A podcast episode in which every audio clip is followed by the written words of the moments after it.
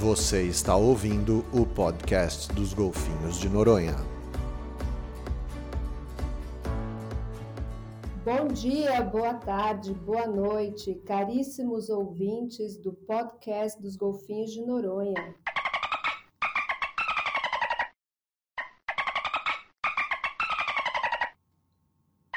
Sim, os golfinhos estão aqui conosco e super felizes com o nosso episódio de hoje, que conta com três convidados mega especiais. Aqui quem vos fala é Cíntia Gerling, coordenadora de Educomunicação Ambiental e Sustentabilidade do projeto Golfinho Rotador, que conta com o patrocínio da Petrobras. Então, pessoal, se aconchega aí e vem com a gente mergulhar no oceano e no mundo dos golfinhos e ficar por dentro do que o projeto Golfinho Rotador faz. Bom, e para quem não nos conhece muito bem, hoje é o episódio ideal.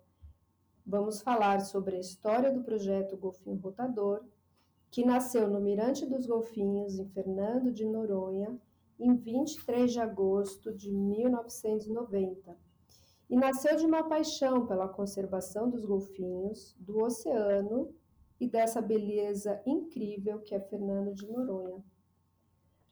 Bom, e para isso, então, convidamos três pessoas que vão nos ajudar nessa prosa gostosa sobre quem é e o que, que faz o projeto Golfinho Rotador. Então fica aqui com a gente que nesse canal só tem notícia boa. Então, bem-vindos, Fê Paterlini, Cléster Cavalcante e Flávio Lima. Oi, oi, obrigada, Cíntia. É um prazer estar aqui com vocês, aprender mais sobre o projeto, tirar as minhas dúvidas e vamos lá. Valeu, Fê. Então, gente, a Fê vai se apresentar, mas só já para dar uma mini introdução sobre ela. Ela é uma capixaba que mora em Porto de Galinhas, mais exatamente em Maracaípe, naquele cantinho lindo daquele litoral pernambucano. Ela é amante do mar, não é por isso que a gente aqui está hoje juntas, então, né? E, surfista. Então, Fê, fala um pouquinho de você. Bom, eu sou a Fê, tenho 31 anos, moro em Maracaípe há 10 anos, vim para cá em busca de um estilo de vida mais leve, em contato com a natureza. E aqui eu consigo conciliar tudo isso e ter qualidade de vida, né, que é o que eu prezo. E hoje na internet eu tento passar um pouquinho disso para os meus seguidores, né, que a gente, eu tenho uma plataforma que hoje tem 138 mil seguidores, da importância, né, da gente ter pausas, estar em, estar em contato com a natureza e ter um estilo de vida mais tranquilo e leve, que também se faz muito necessário, né? Com certeza, Fê, bem bacana esse teu trabalho. E o Cléster está aqui com a gente também, que é jornalista e escritor, diga-se de passagem, um dos melhores jornalistas investigativos do Brasil, inclusive escritor de livros que ganharam aí prêmios Jabutis Cléster, fala um pouquinho de você para gente. Tudo bom, pessoal? Tudo bem com todo mundo? É... Obrigado pelos elogios, Cíntia. É... Então, sou jornalista, uh, tenho já mais de 25 anos de carreira, sempre trabalhando em, em grandes veículos de comunicação e com um trabalho muito voltado para duas questões que são meio ambiente e direitos humanos. São as áreas que, que eu mais dedico meu trabalho, principalmente meu trabalho autoral, né, de, de escritor, né, porque como jornalista de redação já trabalhei em vários veículos, é, executivo também, então o trabalho do dia a dia é, é muito mais variado, mas o meu trabalho autoral, os interesses que, que tocam meu coração assim realmente são as questões ambientais e de direitos humanos do Brasil e do mundo. E é, e é um prazer estar aqui com vocês para a gente bater esse papo. Obrigada, Cléster. E vou pedir para o Flávio se apresentar, que hoje é nosso coordenador institucional, né? o coordenador do projeto Golfinho Rotador. Oi, Cíntia. Oi, pessoal. Um prazer enorme ter vocês aqui conosco nesse bate-papo né, tão especial. É, sou Flávio Lima, eu sou biólogo, pesquisador do projeto Golfinho Rotador desde a sua origem, é, fundador do projeto, fundador do Centro Golfinho Rotador é, e pesquisador né, desde o início e professor universitário. E é, um, um amante da natureza, do mar, dos golfinhos e dedicado a conhecer e contribuir com a proteção e a conservação é, dos golfinhos de Fernando de Noronha e dos ambientes é, semelhantes, seja no meio do oceano, na costa, é, nas praias e manguezais. Então, hoje é um dia muito especial né, para a gente conversar e conhecer mais sobre o projeto Golfinho Rotador. Obrigada, Fê, obrigada, Cléster, obrigada, Flávio. Então, hoje, talvez as pessoas estejam até pensando, nossa, mas falar do projeto Golfinho Rotador, né, a história dele, é muito importante, porque a comunicação sobre nossas ações e nossas linhas de pesquisa, o que, que a gente faz em Noronha, com os nossos parceiros também no continente, é muito importante que a sociedade brasileira saiba. Né? Hoje a gente vê tantas notícias ruins, mas também tem muita coisa boa acontecendo nesse país. Por isso que a gente chamou o Cléster e a Fernanda para ajudar nesse bate-papo. Né? Um jornalista, escritor que pode alavancar várias perguntas. A gente também tem pergunta dos nossos seguidores no Instagram, que a gente colocou lá nos stories, e a Fernanda, que é uma surfista, uma amante do mar, que mora né, e trabalha é, num destino turístico também cobiçado, como Fernando de Noronha, né, e ambos, inclusive em Pernambuco. Então, eu vou passar a bola para a Fernanda, para ela fazer uma, uma primeira pergunta aqui, é, que seja para mim ou para o Flávio, sobre o projeto Sim. Golfinho Rotador. Qualquer curiosidade. Certo. É, eu tenho algumas perguntas, na verdade, mas eu vou começar com essa daqui. Qual o impacto do fluxo de barcos nos passeios em Fernando de Noronha para a vida marinha, assim, no geral?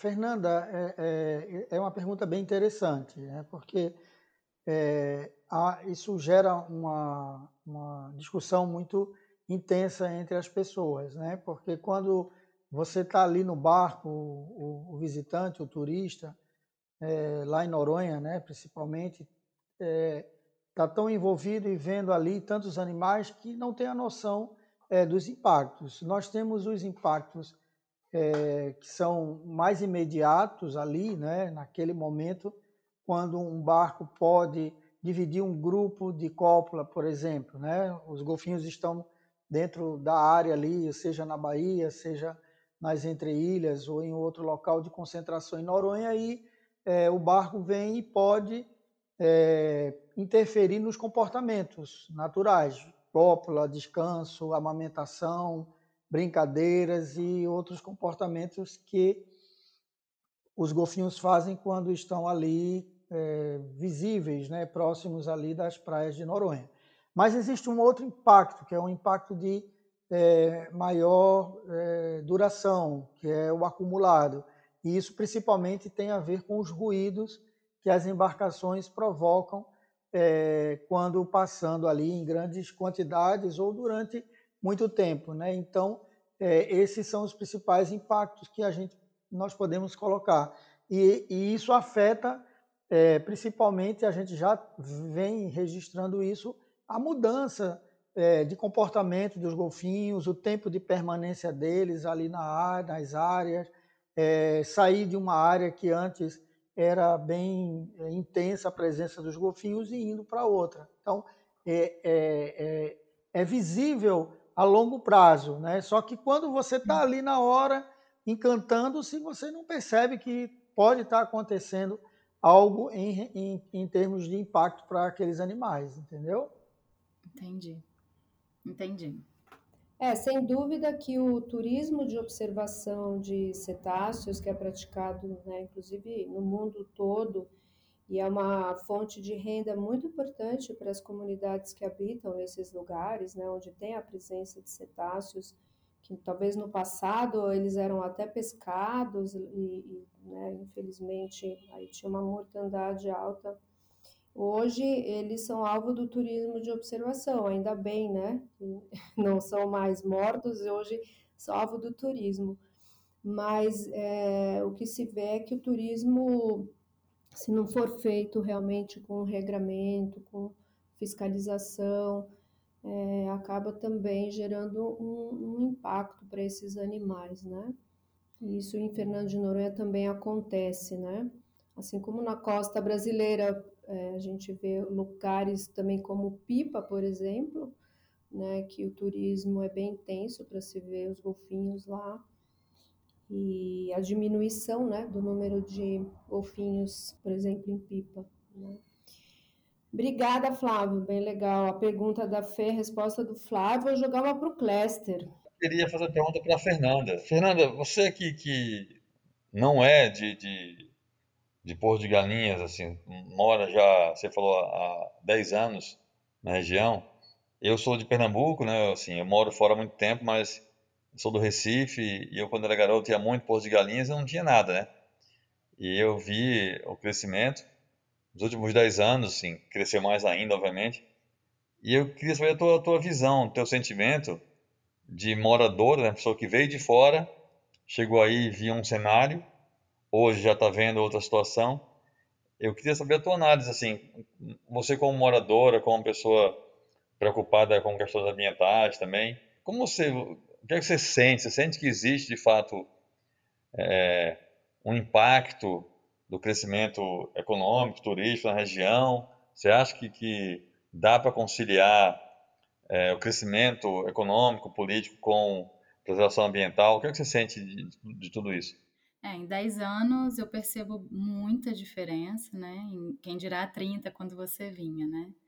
Em Porto, infelizmente, a gente não tem um incentivo e um investimento dos órgãos competentes para que a natureza seja preservada. Então há uma degradação bem intensa. E é uma balança, assim, porque eu vejo tantas famílias dependendo do sustento do turismo, né? Hoje Porto de Galinhas gera 25 mil empregos no turismo, então é muita coisa. E seria muito importante, e já passou muito da hora, de alguém chegar junto para poder fazer esse balanceamento, assim, porque no momento a gente só está sugando, a gente não está dando aquele, sabe, suprindo o que está tirando. Então, infelizmente, aqui a gente precisa olhar com mais carinho e cuidado e está na hora, já passou da hora de fazer alguma coisa para a gente tentar correr atrás do tempo perdido, assim, é o que eu sinto. E tem crescendo bastante, assim, bastante. É, é assustador, inclusive. É, isso é um, é, uma, é um perfil né, que infelizmente acaba acontecendo. Né? A gente pensa né, paraísos como Porto de Galinhas, é, que eu também conheci muito jovenzinha, porque parte da minha família é pernambucana também. E a gente vê Búzios e o litoral norte de São Paulo e tantos outros lugares né, que tiveram esse crescimento desordenado e quando a gente pensa num turismo sustentável, que é uma das ações, né, inclusive do projeto Golfinho Rotador, é fazer com que Noronha, né, já que tem tantos títulos, né, Patrimônio da Humanidade, da Unesco, duas unidades de conservação, Parque Nacional Marinho, Área de Proteção Ambiental, hoje também é Sítio Ramsar, um outro título que Noronha recebeu, seja pautado pelo turismo sustentável, né?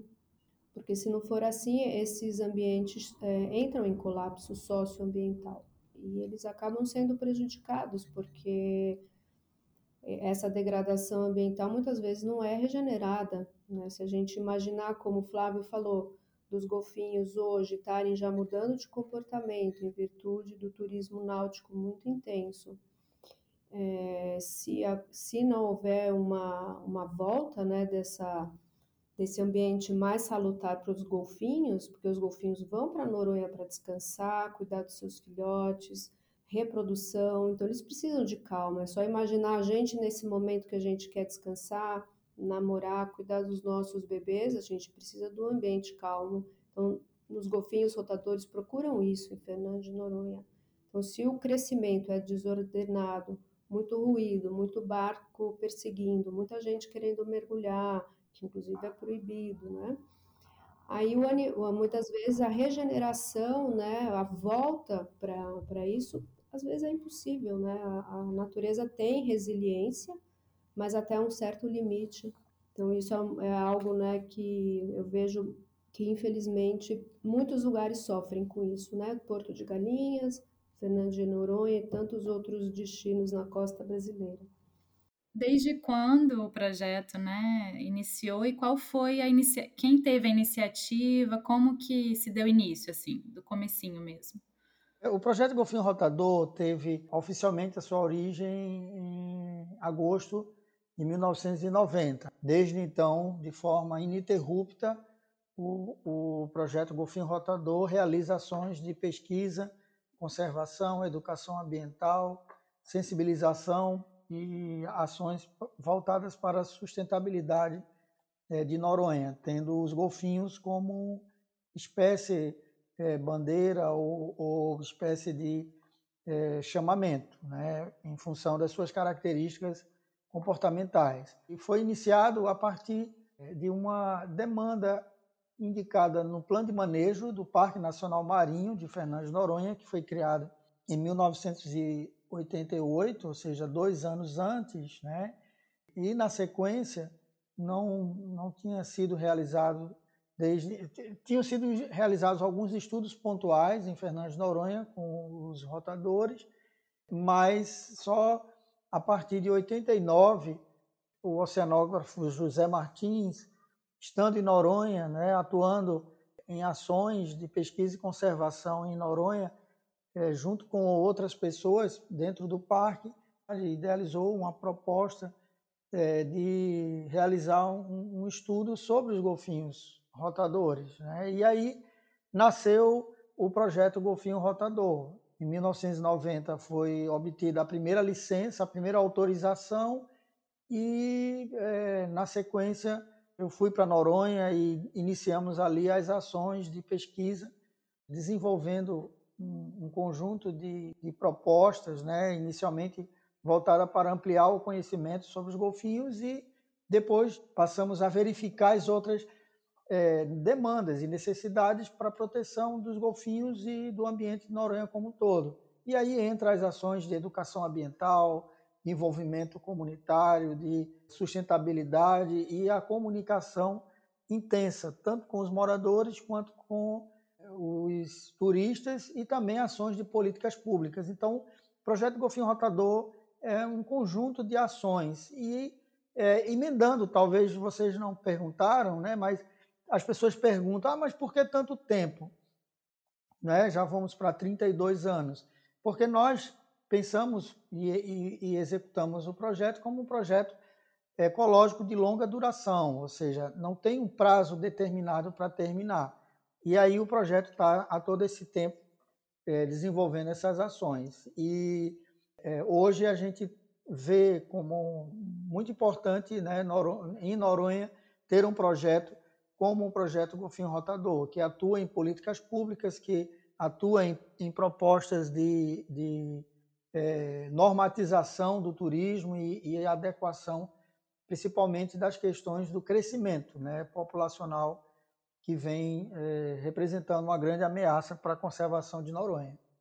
E aí, matou a curiosidade do projeto Golfinho Rotador, pelo menos do histórico, né? Do início. É, com certeza. Que trabalho importantíssimo, né? E com certeza vocês estão colhendo os frutos de 30 anos atrás e quem dera se no Brasil existisse um projeto em cada estado que fizesse exatamente isso enfim, tem muitos projetos lindos no Brasil, mas que, que cresçam, né? Que possam crescer cada vez mais trabalhos como esse. É, e o, e o bacana é isso que o Flávio falou, né? É esse programa de pesquisa ecológica de longa duração, né? Por exemplo, na parte educacional, o, desde o início do projeto Golfinho Rotador, que ele tem como parceiro a Escola Arquipélago de Fernando de Noronha e o Centro Integrado de Educação Infantil, né, que é a primeira infância. e sempre tivemos portas abertas né, para darmos aulas de educação ambiental nesses dois únicos né, núcleos educacionais de Noronha. Então, é bacana porque os nossos alunos em 1990, né, os alunos do Flávio, do Zé, né, Flávio, que já estavam é. saindo do ensino médio, né, que já estavam com seus 17 anos por aí, então a gente pensa mais 30, 47, Hoje os netos ou os filhos deles são os meus alunos, né? Então a gente está na segunda ou terceira geração é, de Fernando de Noronha dando educação ambiental. E, e quando a gente pensa Muito em legal. questões educativas, é isso, é ao longo do tempo, né? Porque qualquer mudança de comportamento, de consciência, principalmente a ambiental, você só vê a médio e longo prazo mesmo. É, e isso é interessante, Cíntia, é colocar para o pessoal que nos escuta, nos acompanha, né, que a trajetória do projeto foi sempre buscar envolver a comunidade local, e isso quando não existiam redes sociais, né? Então nós agíamos localmente ali para que as pessoas é, conhecessem mais sobre os golfinhos, conhecessem mais sobre Noronha, a partir daquele princípio que se você não conhece, você não não protege e, ao contrário disso, é, gera é, o uso inadequado ou, ou, não sustentável dos recursos locais. E Noronha tem uma limitação muito grande de recursos, né? água, energia, alimento. Então, nós ali pensando como estratégia de sustentabilidade, é, foi envolver os jovens, as crianças, tem um programa super legal, que são as férias ecológicas que o projeto é, realiza em parceria com o parque, com o ICMBio. Todos os anos é, juntamos em um, um, tema central específico ali escolhido para discutir questões sobre Noronha com crianças desde é, agora a gente está, né, Cíntia, desde a primeira infância ali na, na unidade Bem Me Quer, né, que é, é a unidade de ensino infantil, mas envolvendo é, os jovens do ensino fundamental, do ensino médio. E é muito gratificante ver hoje alunos que foram nossos alunos como conselheiros distritais, como representantes de é, entidades de representação local de Noronha. Então, isso é bem legal. E outra coisa, Cíntia, que eu quero só complementar que Fernanda colocou, né, de outros projetos. É muito bacana realmente ver é, essa nossa duração. E tem outros projetos no, no, Brasil e é muito difícil se manter, né, pelas dificuldades que a gente bem sabe. É, o projeto Golfinho Rotador ele, ele compõe a rede Biomar, que é um conjunto de projetos patrocinados pela Petrobras voltados para a conservação marinha. Então, são hoje seis projetos de longa duração, assim como a gente. Uns têm mais tempo, como o Tamar, tem mais de 40 anos, outros são mais jovens, mas todos com mais de 10 anos de trabalho. Né? Então, a gente tem o projeto Albatroz, o projeto Coral Vivo, o projeto Baleia Jubarte, o projeto Golfinho Rotador, o Meros do Brasil e Tamar, que juntos é, realizam ações em comuns voltados para a conservação da biodiversidade no Brasil e focado principalmente em, em mudanças estratégicas né, ambientais nessa, é, nesse momento até em que a gente está agora, que dá início à década dos oceanos. Então, de fato, é bem legal ver essa união de projetos, né, que todos patrocinados pela Petrobras, por meio do programa Petrobras Socioambiental, permite a execução de ações dos próprios projetos e ações em comuns que somados é uma quantidade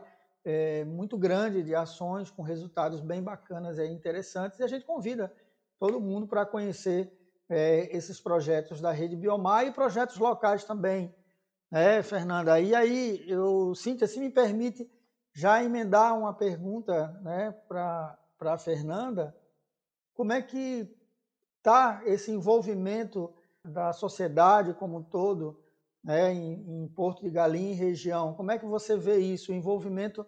Porque você tem, como você falou, esse, esse, esse eu, vou, eu vou chamar assim dessa missão legal de chamar as pessoas para uma relação mais harmoniosa com o ambiente, com a natureza e com o mar. Mas como é que você está uhum. vendo é, esse, esse envolvimento da, das pessoas, né? seja em grupos sociais ou individualmente, aí onde você atua e com os seguidores que você tem? Uhum. É, aqui em Porto a gente tem um projeto pequeno que se chama ONG Eco Associados, né? É uma ONG que faz a conservação e como vocês também trabalham com crianças sobre as tartarugas marinhas, né? A gente consegue acompanhar os nascimentos quando podia, né? Acompanhar os nascimentos, enfim, tem o Museu da Tartaruga. Hoje ah, eu é conheço, único, conheço, legal. Né? Hoje é a único, única ONG que atua em Porto.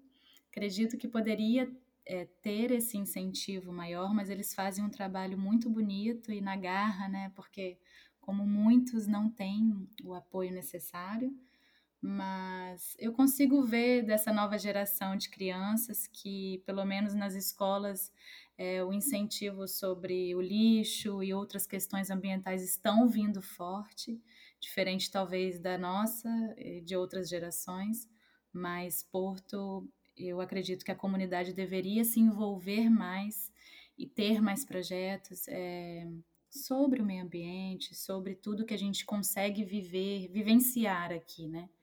Então, saber sobre os corais, sobre o mangue, desde pequeno, para que possam entender e futuramente, quando trabalhar com turismo, ter mais consciência, enfim.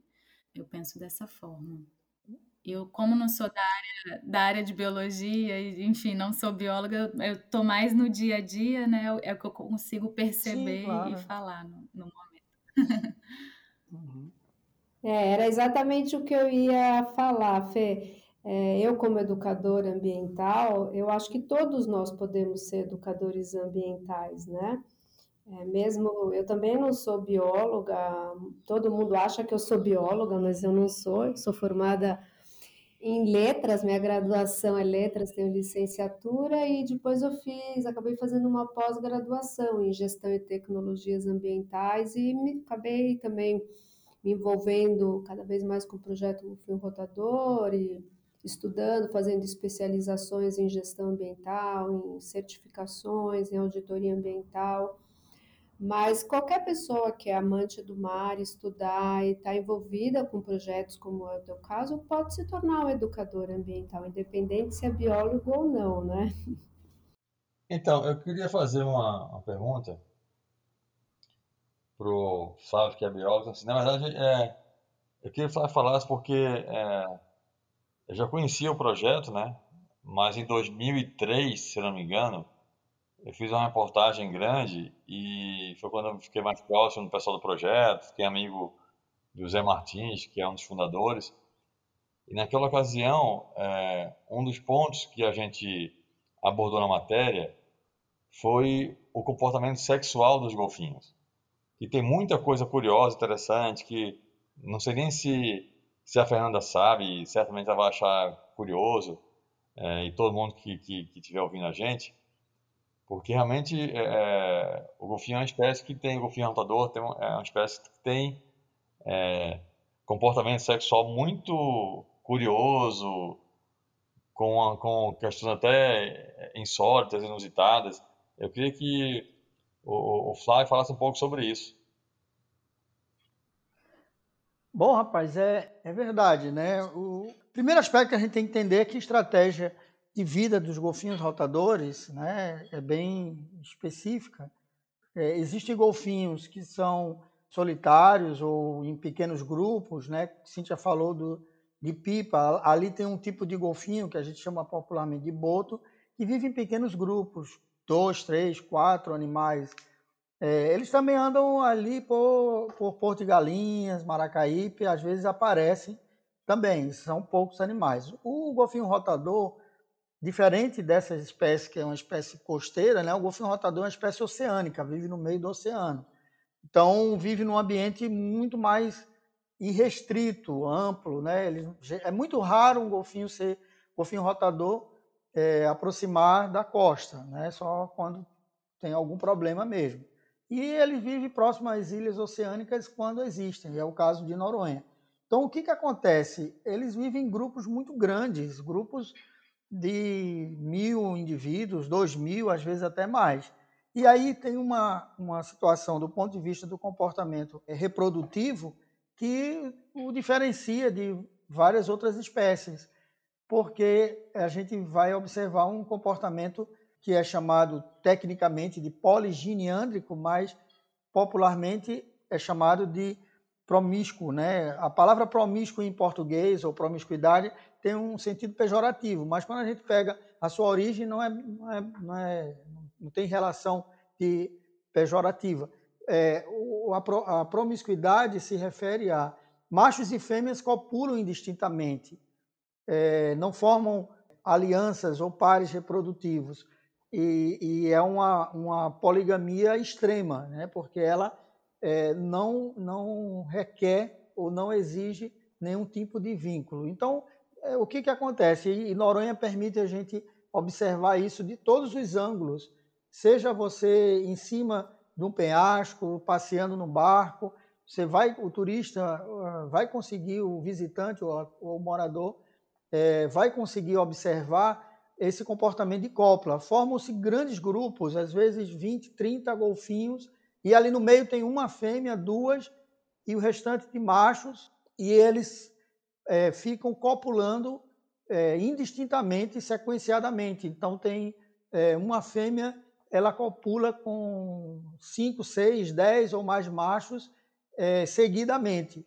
É, a gente vem observando algo muito interessante, que é, até de certo modo a fêmea também escolhe, mesmo não, não, não existindo restrições, ela dá, um, uma, ela dá uma, uma indicação da sequência dos machos e que vai copular. E aí ela copula com todos desse grupo, os machos que estão nesse grupo podem copular com várias fêmeas de outros que estão ali ao redor. Quer dizer que a fêmea é que decide que macho vai copular naquele momento, é isso?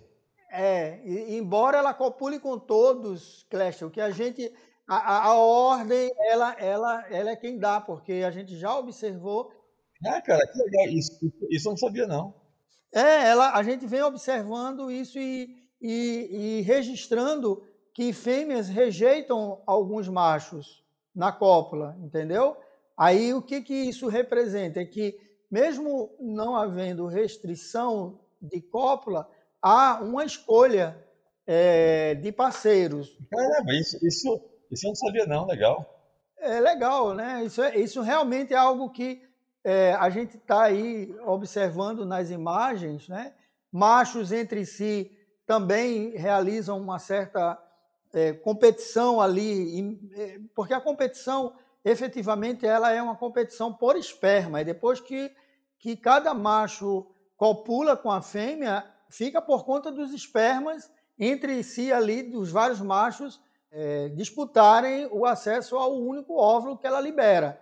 Então a gente chama isso de competição por esperma. Ao contrário de outras espécies, a mais clássica, vamos lá, é, o bisão, né? ou aqueles é, animais ali africanos que ficam brigando horas, ali é uma competição comportamental. Quem vence copula com a fêmea. Os golfinhos não, todo mundo copula. Mas mesmo assim, Cléster, a gente está observando e verificando que ela se desvia de alguns machos, ela evita um ou outro, é, o que a gente está buscando ver agora, que padrão é esse, né? Isso aí parece com aquela outra espécie, o Homo sapiens, né? Parece, né? é verdade, porque o que, o que acontece é, ela, é, os machos buscam acesso, eles copulam todos, mas, é, de certa forma, ela dá a sequência. É, não é só chegar ali embaixo dela e copular. E tem outros comportamentos então, interessantes. Era, era, era né, nisso que... que eu queria chegar, entendeu? Que é, a, que é a parte mais curiosa do negócio, né? A parte mais curiosa disso aí é que quando ela rejeita algum macho, acontece algo é, muito interessante. Vem um macho de um lado, um macho do outro, macho por cima, e aí vem os machos por baixo copulando. Então, mesmo que ela rejeite algum, ocorre um, um, uma situação comportamental bem é, específica, né? que o, o, agrupamento ali, a, a, posição física, de um macho de um lado, um macho do outro, um macho em cima, porque a fêmea na cópula geralmente ela está sempre nadando na posição normal e os machos na posição invertida. Quem quiser ver mais sobre isso, vai lá no site da gente, do Golfinho Rotador, é, do projeto Golfinho Rotador, que tem vídeos falando, mostrando isso, né? Porque aqui a gente está no áudio para fazer a, a, a, criatividade das pessoas imaginarem. Pessoal, alguém já deve estar tá pensando, né? Ah, isso é uma palavra bem forte em, em, em linguagem humana, né? Isso é estupro. Não é. O que acontece ali é um tipo de é, é, estrutura social que é, favorece ou, ou, permite esse tipo Flávio, de também, situação. Também é legal o seguinte, que é um negócio que, que o, o Zé Martins falou uma vez, que isso também é uma estratégia da, da espécie, porque aí, quando nasce o filhote, nenhum macho sabe quem é o pai, e aí todos cuidam do filhote como se fosse seu. Tem isso também, né? E, exatamente. Aí a gente chama do cuidado parental completo, né? Porque a incerteza da paternidade, porque quando a fêmea é, pare um filhote, dez meses e meio após a fecundação, aqueles machos todos não têm certeza. É, é, é o contrário, né? A incerteza da paternidade gera o cuidado parental pleno. Todos os machos propiciam o cuidado daquele filhote e de todos os outros do grupo. Então é algo bem diferente, é algo legal. Esse padrão na cabeça nós, de seres humanos, não rola muito como funcionar isso, né? Porque todos os machos podem ser pai daqueles filhotes que estão ali no grupo e oferece um cuidado, a proteção que ele precisa. Então, essa biologia reprodutiva, Cléster, de fato, ela é bastante curiosa né, em relação ao golfinho rotador a outras espécies. E se for comparar com uma outra espécie que você mencionou, né, com o Homo sapiens, aí é um padrão completamente distinto, diferente, né, do que a gente pode imaginar em termos de estratégia de, de reprodução e cuidado com filhotes. É bem, bem diferente o mesmo. Eu acho mais é, interessante, curioso, que sempre rende muito papo, né? Assim, inclusive, e principalmente entre os não especialistas, que eu acho que é interessante a gente trazer esse público geral para a conversa, para o interesse. E é o que eu falei que eu não sei nem se, se a Fernanda já ouviu falar sobre isso também, é que há registros, e não são poucos, entre os golfinhos nadadores, de relações homossexuais, né? E, e inclusive, uma coisa que é sim, é muito, sim. muito é, é, curiosa, eu considero muito curiosa, que é inclusive registro de sexo oral entre golfinhos, né? Pois é, as relações homossexuais, né, os contatos físicos são observados entre machos, né, e é, machos e fêmeas, principalmente os machos, antes da cópula ali para estimular a fêmea, eles realizam é, a introdução. Aí eu vou falar em é. linguagem técnica, mas que termina sendo o sexo oral mesmo, né? Eles introduzem a extremidade do rosto, né, do focinho, na fenda genitália da fêmea, provocando uma estimulação pré-cópula. Né? E aí isso acontece é, com muita frequência. Né? E também os comportamentos de cópula entre indivíduos do mesmo sexo, entre machos. A gente observa muito é, isso também. Então, é algo que pode estar relacionado com o que já é conhecido para outras espécies, né? principalmente macacos, né, que é a formação de alianças. Então, a reprodução ela não tem a, a obrigatoriedade reprodutiva e tem um valor muito grande social, formar alianças, formar, fortalecer é, as então, relações entre os grupos. Eu acho, né? E é curioso. Né? Flávio, pelo seguinte, eu, se eu falar uma coisa errada, me corrija, por favor. Mas me parece que, que os golfinhos eles têm 50% a mais de neurônios do que os homens, né? É isso, né? É, a, a, capacidade neurológica dos golfinhos ela é bem intensa, né? Então, é, e isso está relacionado com uma, uma questão evolutiva, né? O cérebro dos golfinhos sofreu um processo, é, passou por processos evolutivos bem específicos é, para a vida no mar. A, sua, a origem dos golfinhos é da terra, né? Eles são é, a, a, os antepassados dos golfinhos eram animais terrestres, né? Semelhantes a a, ao que a gente tem hoje como como cervos, veados e, e animais assemelhados. É, e, e, evoluiu para uma vida no mar, transformando o cérebro deles, deles em uma capacidade é, é, cognitiva muito grande. Né? O neocórtex tem realmente aí uma capacidade, é, uma quantidade de neurônios. Isso não é só é, determinante para uma, uma capacidade é, é, cognitiva maior, né? mas então, sim, influencia bastante é, é, esse, esse 50% a mais do que a gente tem, né, em termos o, gerais. O, o, sexo oral né, é, é algo que, assim, ah, trazendo para a nossa espécie, na teoria, quem sente prazer é quem recebe, porque a, a, quem faz sente prazer psicológico de, de ter consciência de que está dando prazer para o parceiro. Mas o prazer físico em si sim, sim. é mais para quem recebe. Então, assim, quando um golfinho Isso. ele vai fazer o sexo oral ou o estímulo, como você falou, né? Um golfinho macho vai usar é, o focinho para estimular a, a, a vagina da, da, da fêmea, como que preparando ela para penetração, é uma coisa muito cerebral, muito consciente, né, cara? É muito, é muito racional isso, né? Eu, eu, eu uso a palavra racional porque a gente nós, Homo sapiens, a gente trata os outros animais todos como irracionais. Nós somos racionais e todos os outros são irracionais. Mas esse comportamento do golfinho, para mim, é algo muito racional, é muito consciente. Como se ele pensasse, vou fazer isso para ter esse resultado, entendeu? E, e, tem mais, eles têm toda uma cultura própria. Hoje já se estuda isso com golfinhos, né? A cultura que é, é relacionada a, a esse tipo de, de comportamento. Né? Não é só a sobrevivência sim, sim, pura e é. simples, é. tem um aspecto cultural de, de transmissão então, entre é gerações. Falou, tem, tem, a questão do, do, do vínculo social também, né? Exatamente, exatamente. E aí a gente vê uma série de coisas, né? Uma outra curiosidade, os jogos com algas, que está relacionado também com isso, a vínculos sociais. Mas sem dúvida o que você falou é algo a se pensar, né? E, e verificar o quanto esses animais possuem de é, elevação do ponto de vista da, da, da, cognição, do aprendizado, do conhecimento e da, ra e da é, racionalidade. Você, né? Você sabia disso? Da, da sexualidade. Sabia disso, Fernanda? Não. Conhecia tudo isso aí?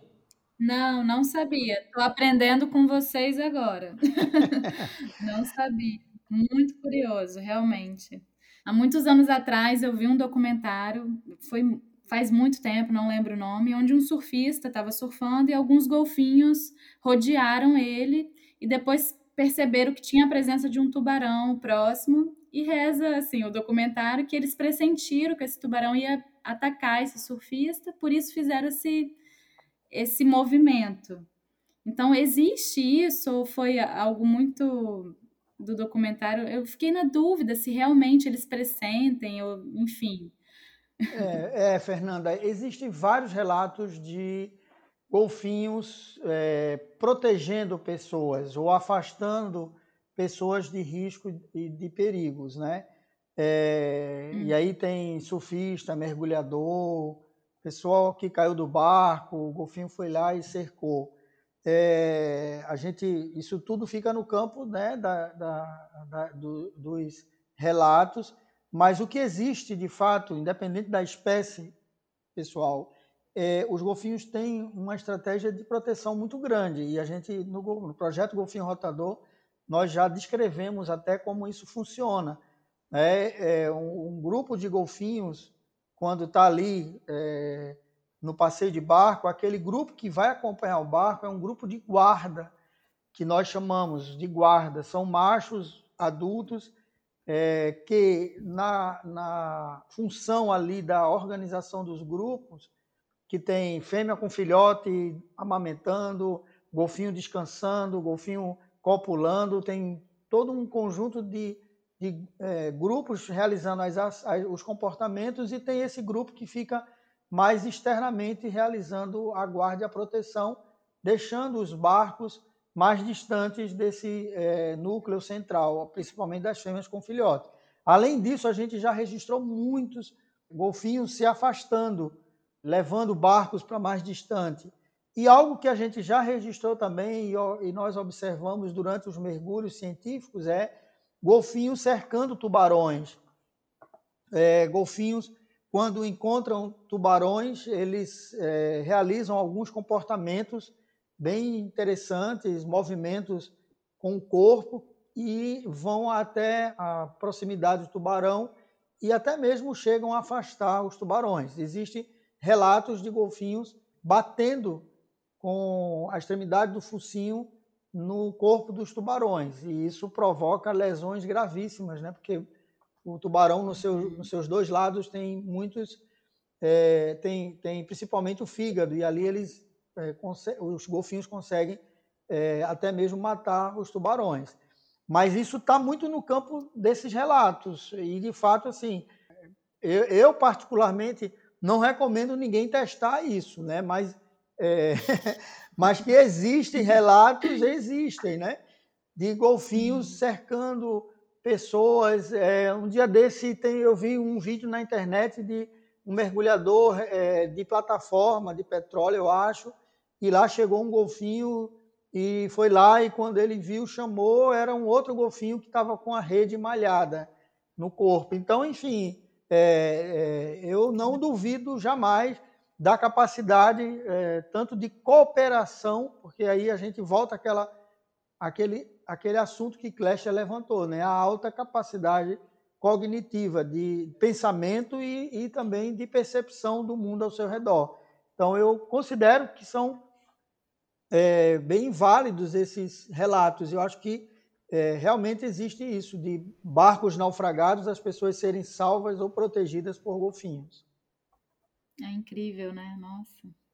Pois é, pois é. Flávio, tem uma coisa que eu não tenho certeza, eu acho que foi o próprio Zé que me contou, que é, parece que aquele comportamento dos golfinhos de ficarem fazendo pirueta na frente dos barcos é para afastar as embarcações da, das fêmeas e dos filhotes, é isso mesmo? Isso, a gente observou que é, em grande proporção esses golfinhos que estão ali na frente das embarcações, é, eles, foto, por, por, meio de fotos e vídeos que nós utilizamos para identificar, eles são quase sempre os mesmos. E eles são machos adultos que têm muitas cicatrizes no corpo, e essa é uma função é, de proteção.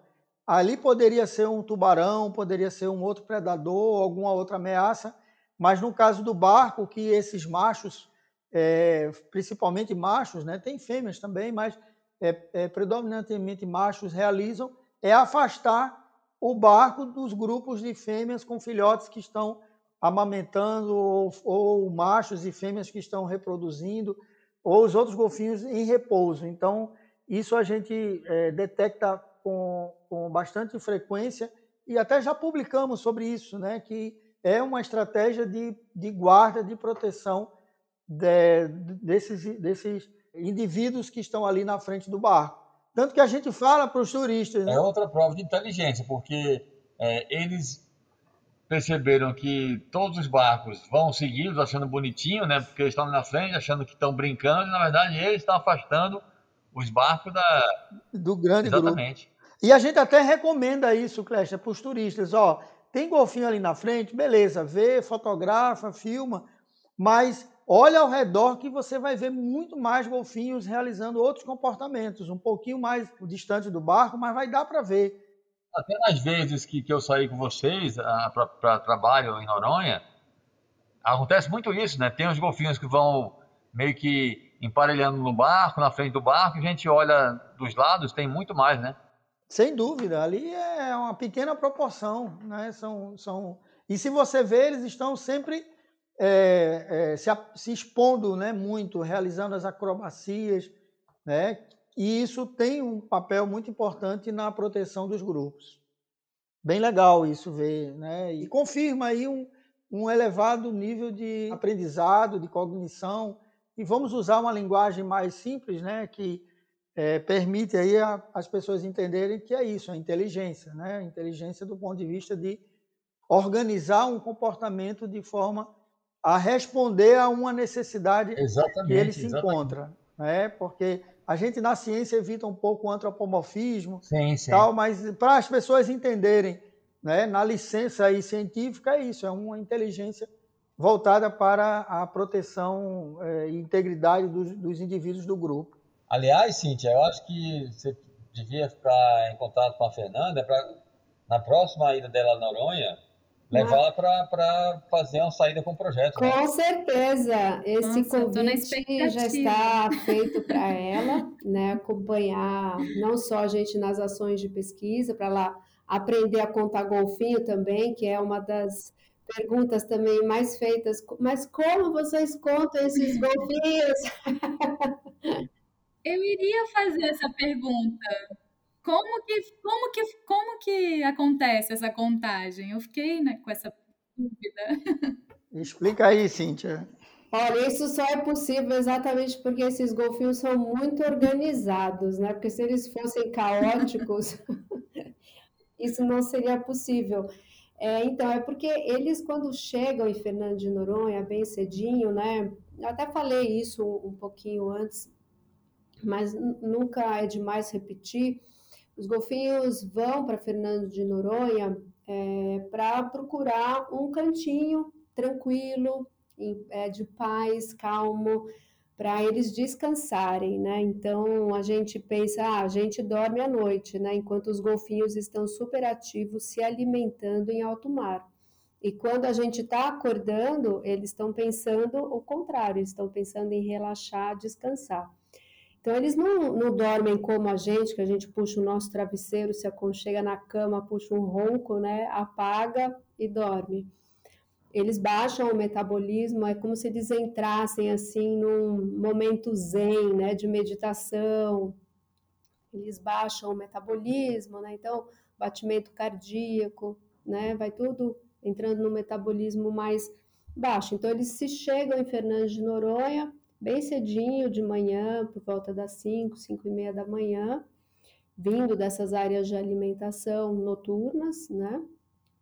E quando eles chegam em Noronha é interessante porque eles chegam quase que enfileirados, um atrás do outro, né? Então, o pesquisador, quando vai fazer o monitoramento, que é o chamado alvorada, que é o momento mais importante para nossa pesquisa, porque aí a gente vai ter algumas perguntas tipo onde estão os golfinhos, a que horas eles estão chegando em Noronha e quantos golfinhos estão chegando e o que, que eles estão fazendo, né? Porque a nossa pesquisa, toda pesquisa é norteada por perguntas, né?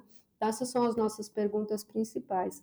Então, o, o, pesquisador, por isso que ele tem que chegar cedo, por volta das 5 da manhã, é o primeiro turno, o turno da alvorada, e ele vai com um contador mecânico, binóculo, e ele posiciona, então, é, quando ele vê que os golfinhos estão chegando, por exemplo, na Baía dos Golfinhos, né?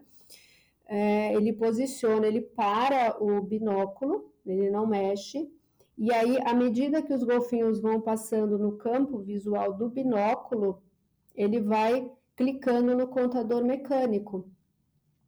Então, você, óbvio, tem que ser treinado, depende da pessoa, pode ser em um mês, dois meses, três meses no máximo, né? E como eles chegam exatamente lentos, né? Que eles estão já entrando nesse momento de baixa de metabolismo.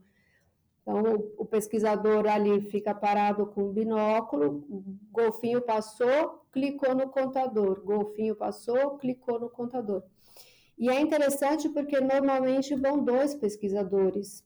E os dois, quando finaliza essa primeira contagem da alvorada, quando um vai comparar né, é, com o outro, quantos golfinhos né, cada um contou, é praticamente o mesmo número. Às vezes um contou 300, outro contou 303. Né? Então, óbvio que tem talvez essa diferença de um, dois, três golfinhos, né, que é o normal, um desvio padrão, mas isso não, não significa grande coisa para a nossa pesquisa, né? Então, é, é, fácil, não é nada difícil, nada que um treino é, não faça a pessoa ir se aperfeiçoando na contagem. Mas isso é possível, como eu falei, porque eles chegam devagarzinho e meio que enfileirados, né? Porque se chegasse vários golfinhos de tudo que é lado, eles sempre chegam de um lado também, né? E, e, aí é bom que tenha dois pesquisadores, porque às vezes eles chegam de um lado um grupo e de um outro lado vem um outro grupo, né? Então, se tiver dois pesquisadores, dá para fazer essa contagem do, do né, é, do, dos dois, das duas áreas que eles estão chegando. Legal. E esses golfinhos, eles vêm de onde? Vão para onde? É, é como que funciona esse comportamento? Então, eles não, não migram, né? Muita gente fala, ah, uma espécie migratória. Não, eles não, não migram, né? Eles são praticamente que né, residentes ali do arquipélago, lá desde Fernando de Noronha, São Pedro São Paulo, ao Tal das Rocas, e eles ficam nessa área. Né? Então, eles se distanciam de Fernando de Noronha, das águas rasas né, do arquipélago, para buscar alimento e depois eles voltam é, na parte do dia para descansar.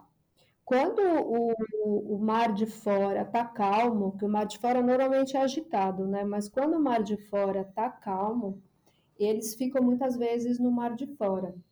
Mas predominantemente ao longo do ano, como o mar de dentro, né? É a área mais calma do arquipélago, eles ficam na, na no mar de dentro. Cíntia, só para explicar a quem não sabe, o Mar de Fora é a parte do arquipélago que está virado para a África. O Mar de Dentro Isso. é a parte do arquipélago virado para o continente brasileiro, né? Isso, exatamente.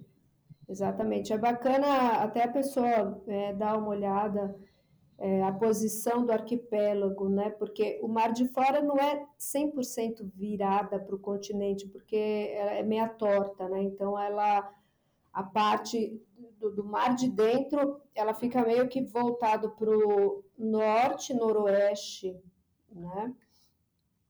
Então é, é, interessante ver, porque ela é, é torta a ilha, né? A gente não pode pensar nela uma coisa reta.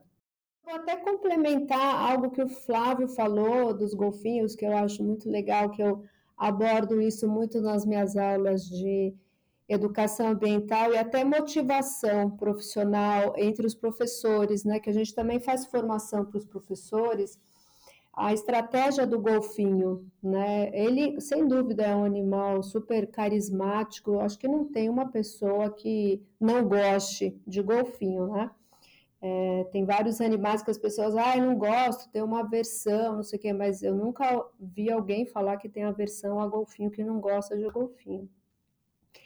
E a gente tem essa, essa ideia né, de que com, com todo esse carisma, com esse comportamento de cooperação, né, de guarda, de estar tá ajudando, né, que existe uma estratégia do golfinho que é batizada de estratégia do golfinho, onde eles jogam o jogo do ganha-ganha.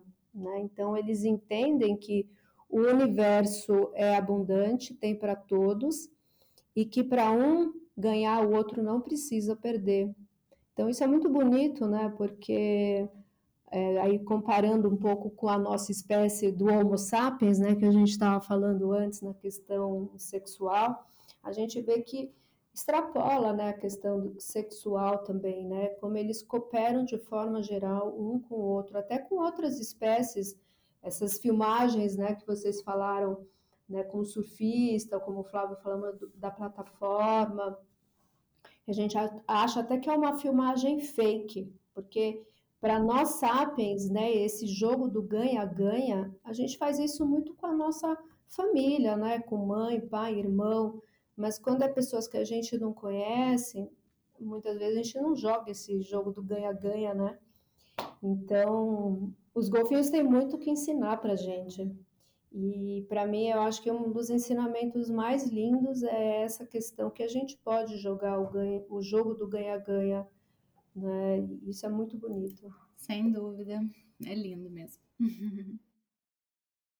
A gente falou de golfinho, Cléster, falamos de golfinho, de Noronha. Eu queria que tu falasse um pouco é, como é que você vê hoje, a gente é, tem você como um jornalista ou alguém da área de, de jornalismo e comunicação, né, que trabalha tanto com as questões de direitos humanos, mas também uma questão que tangencia isso, que é as questões ambientais. considerando aí que você tem uma história né, de, de, de trabalho nessa área, como é que você vê o histórico? A gente está aí na década dos oceanos e discussões muito latentes no Brasil sobre as questões ambientais. Como é que você vê o envolvimento da área né, de comunicação de um modo geral, mas se quiser também focar no jornalismo é, ambiental e, e, tangenciando, claro, dos direitos humanos. Como é que você enxerga hoje é, a atuação das novas gerações é, de jornalistas e comunicadores Flávio, nessa área? É, a questão do jornalismo ambiental direitos humanos é porque assim são são duas áreas que tocam muito com, com, com a paixão, né? com seus valores. Né?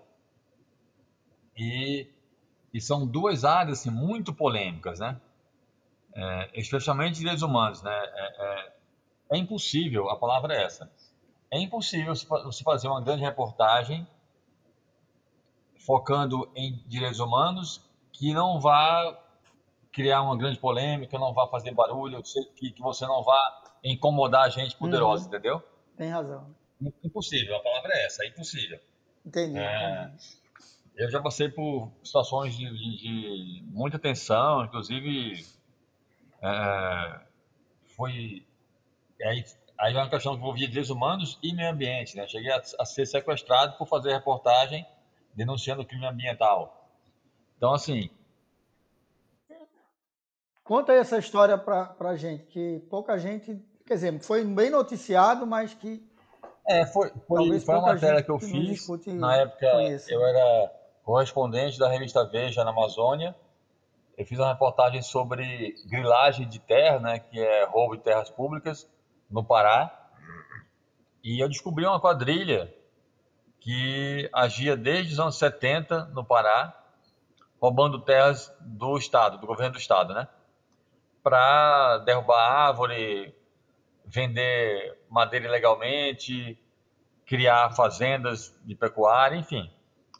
E eu descobri esse esquema e era uma quadrilha que tinha muita gente poderosa, empresários, advogados, políticos, donos de cartório, era um esquema gigante, que acontecia desde os anos 70, né? Então, assim, tipo, tinha 30 anos os caras roubando terras públicas, né? ganhando muito dinheiro com isso. E por causa dessa reportagem, uhum. eu fui sequestrado em Belém, me pegaram é, no meio da cidade, me colocaram dentro de um carro, me levaram por meio do, do mato, me amarraram numa árvore, eu estava o tempo todo encapuzado, me amarraram numa árvore e disseram que é, aquilo ali era só um aviso e que se a matéria saísse, eles iriam voltar para terminar o serviço, né? porque esse sequestro aconteceu durante a apuração da matéria, não tinha escrito ainda. E aí os caras fizeram isso, foram embora, eu consegui me soltar e depois fui resgatado pela Polícia Federal. É, e fiz a matéria, né? A matéria saiu e eu sempre falo que foi uma das poucas matérias que eu fiz na minha vida que tiveram um efeito prático, né? Porque depois dessa matéria, a Câmara dos, dos Deputados aqui em Brasília abriu uma CPI que até hoje existe, é a CPI da grilagem de terras da Amazônia. Então, conseguiram confirmar minhas denúncias, é, cancelaram, cancelaram vários títulos de terra irregulares, enfim. Mas foi muito tensa a situação. E eu, eu queria falar que assim, é um tipo de trabalho que você só faz se tiver muita paixão por aquilo, né? Porque além de ser muito complexo uh, o trabalho, também tem sempre esse, essa possibilidade de você passar por situações de risco, então nem todo mundo está disposto a isso, né? É, você, pode, você pode fazer uma matéria econômica, uma matéria política, uma matéria esportiva principalmente, jornalismo esportivo, enfim, cultural, né? Tem várias áreas de jornalismo que você pode atuar perfeitamente sem se colocar em situações de risco, né? Que dão até, eu posso falar porque já fiz é, quase tudo isso praticamente, ou tudo isso. É, muitas vezes até matérias bem menos complicadas de serem feitas, né?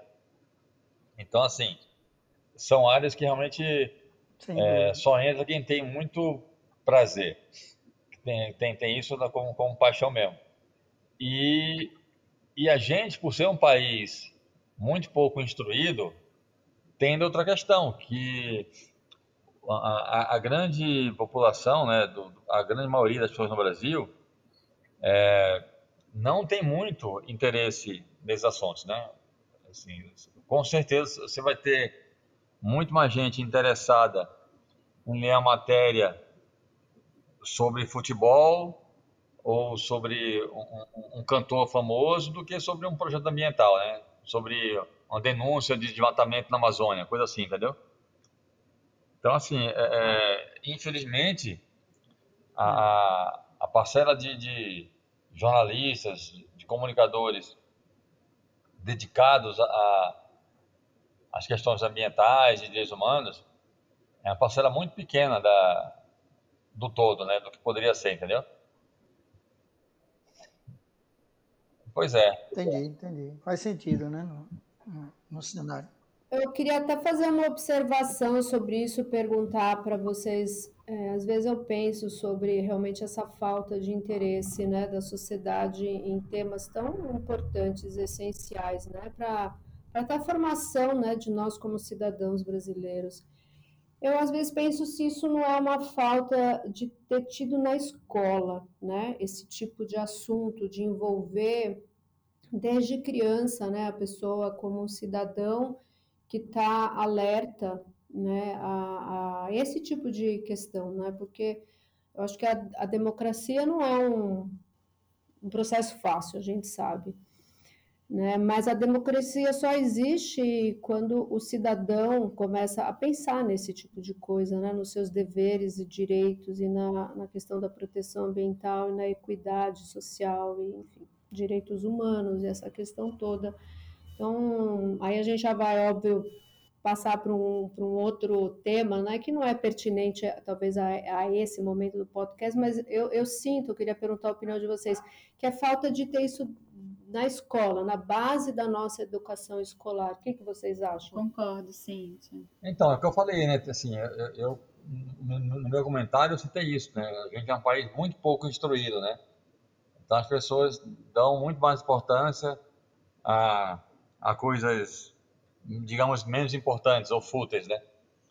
É, se, se a gente tivesse um país mais instruído, um país que que lesse mais, que se preocupasse com o que realmente interessa, certamente esses assuntos teriam mais visibilidade, né? Sim, e repercussão. Com certeza. Não que a gente não possa né, se divertir, falar besteira e ter um pouco de futilidade na vida, também exatamente, eu acho que faz exatamente. parte, mas sem deixar de lado esses assuntos mais complexos, porque é, é, são necessários, né? São necessários.